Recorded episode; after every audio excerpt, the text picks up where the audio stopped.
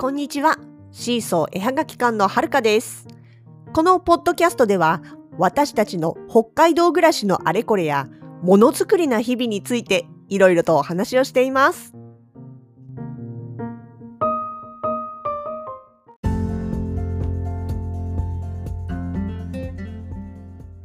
2021年も半年が過ぎ、7月の1日、後半戦に入りました。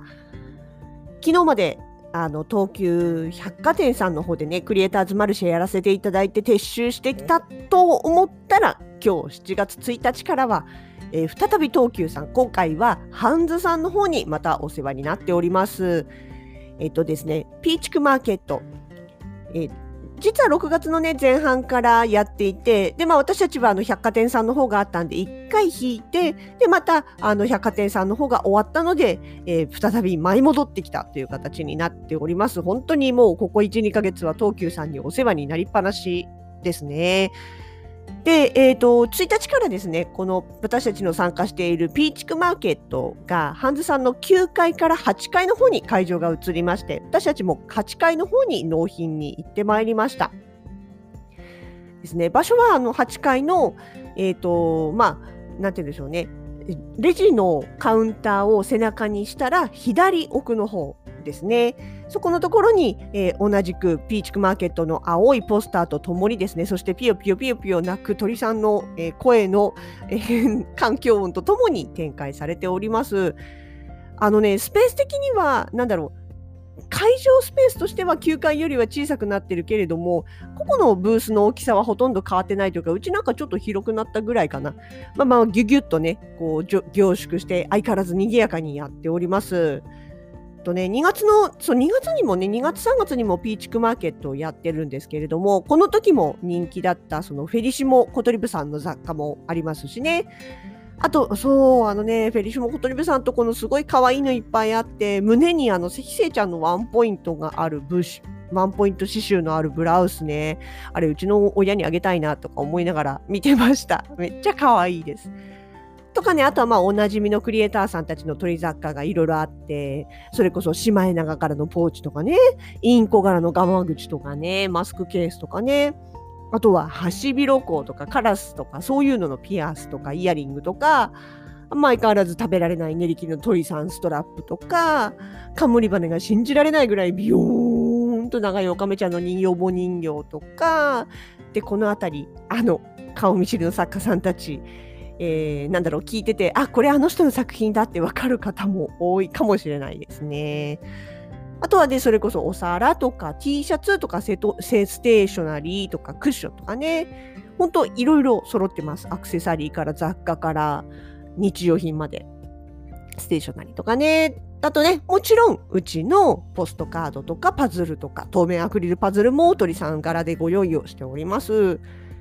ね、文鳥、キバタン、ヨウム、小桜、ボタン、桃色、スズメとか、フクロウ、ミミズク、カワセミ、タンチョウ、ペンギンとか、とかとかとかとかとか、鳥さん大集合しております。本当にね、鳥好きにはたまらないですよ。どうしてもね、あの、動物雑貨とか動物モチーフって犬猫ファンに負けがちなんですよね。犬、犬派猫派みたいな聞き方あるけど、いいえ、私は鳥派でございますみたいな、そういう鳥雑貨がいっぱいぱいありまして、もう本当に鳥好きさんにはね、ここぞとばかりに遊びに来ていただきたいなというふうに思っております。え9階ではまだシマエナガマーケットさんの方もやってますんでね、これ両方行っていただいて、え2つ見終わったらもちろん5階のクリエイターズマルシェも他の作家さんがまだ引き続きやってますのでね、見に行っていただけたらなというふうに思っております。ちなみにピーチクマーケットは7月の25日日曜日までの予定となっております。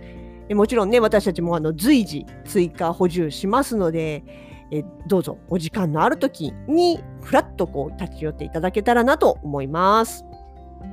で、まあそんなね、ピーチクマーケットの様子を見に行ったついでにというか、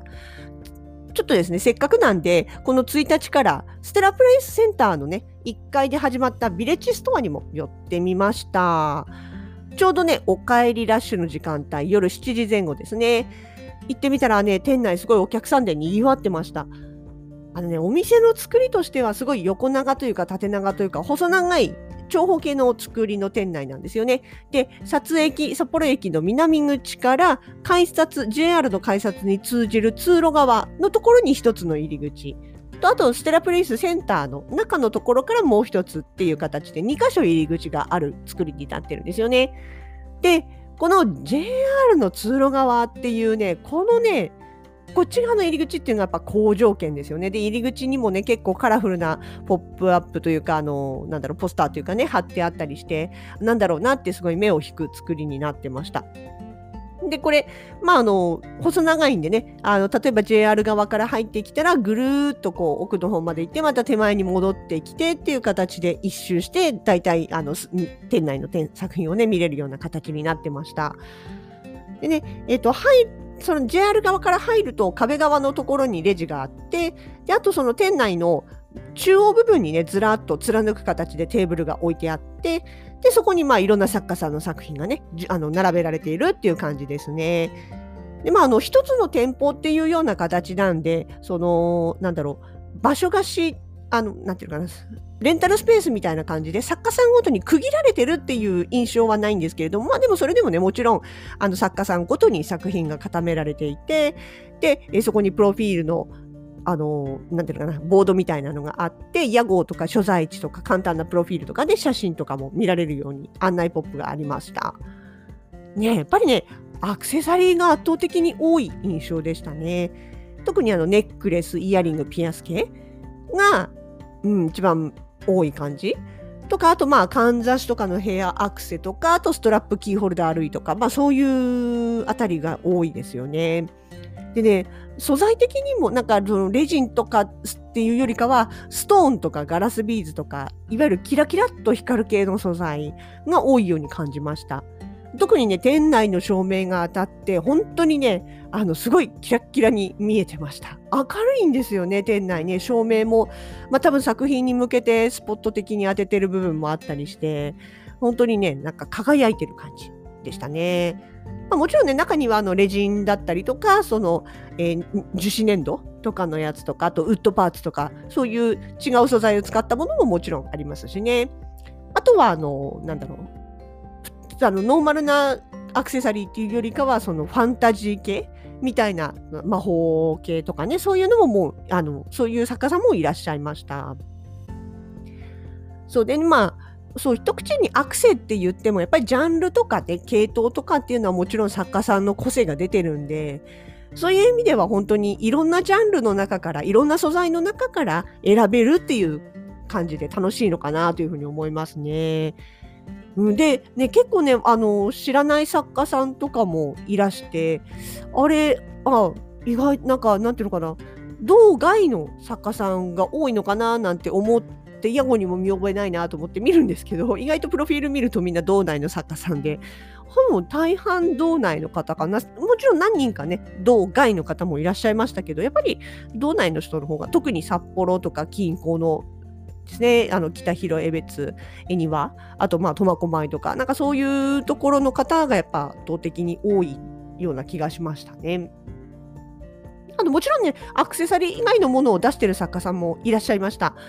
うんと羊毛のお人形さんとかあと絵とかねあと帽子とかステーショナリーとかねあとあお洋服もいたかな壁側のところにこう大物のお洋服かかってたりとかもしました、まあ、でもやっぱりなんかね一番目立ってたというかパッと見て印象に残るのはアクセサリーかなと思います。あの今回布作家さん少なめだったかな。あまあでもねあのーまあ、ご存知の通り、ビレッジストアって1年間で、えっ、ー、と、なんていうかな、ある周期で半月とか、半半月の方と1ヶ月の方といるんですけれども、まあそういう一定の周期で作家さんがこうガラッガラッと入れ替わっていく形になるんでね、まあ、もしかしたら初回の公開はアクセさんが多めで、次の時にはまた別ジャンルの方が多めでみたいな感じになるのかもしれないです。私もちょっとリストとか全部見てるわけじゃないんでわかんないんですけど、まあでも、あなんだろうな、リストトでとか、あの、知り合いの作家さんとかでね、出るよとかって言ってる人のジャンルを見ると、必ずしもアクセの人ばっかりじゃないから、まあ、だからもしかしたら回によってはね、また全然違うジャンルが揃うこともあるのかもしれないですね。まあ、とはいえ、やっぱりモノビレ、あの普段の、まあ、ビレッジストアっていうだけあって、もともとはそのモノビレッジ、札幌モノビレッジの方の流れで来てますんで、モノビレのね、あのイベント本体の方を見てても、やっぱアクセサリーは多いんですよね。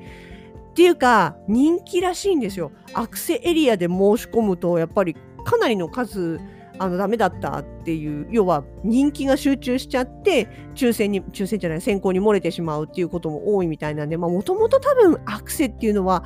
もちろん買う側もそうだけれども作る側としても人気のあるジャンルなんだろうなと思うんですよねだからまあこういうイベントをや企画をやった時にもアクセの比率が上がるのはまあまあ当然というのは当然なのかなっていう気もしますね。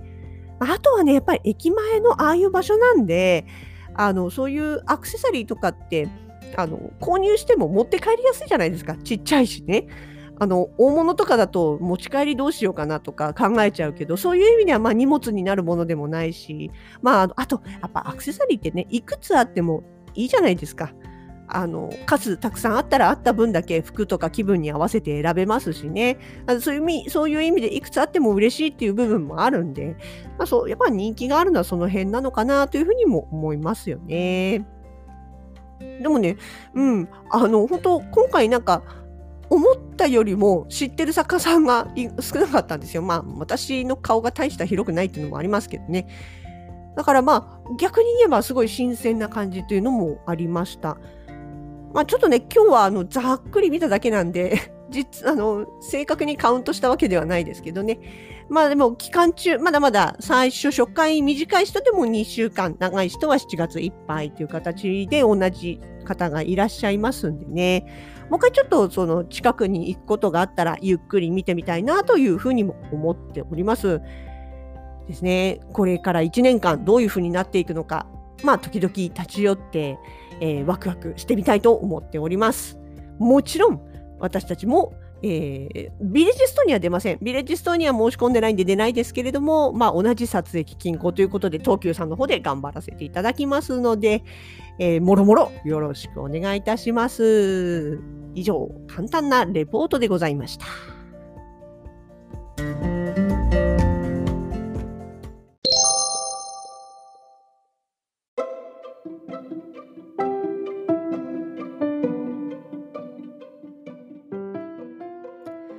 シーソーのラジログでは皆様のご感想をお待ちしております。ボイスはもちろん、ツイッターやインスタグラム、フェイスブックページなど各 SNS からのコメントでもお気軽にお声をかけてください。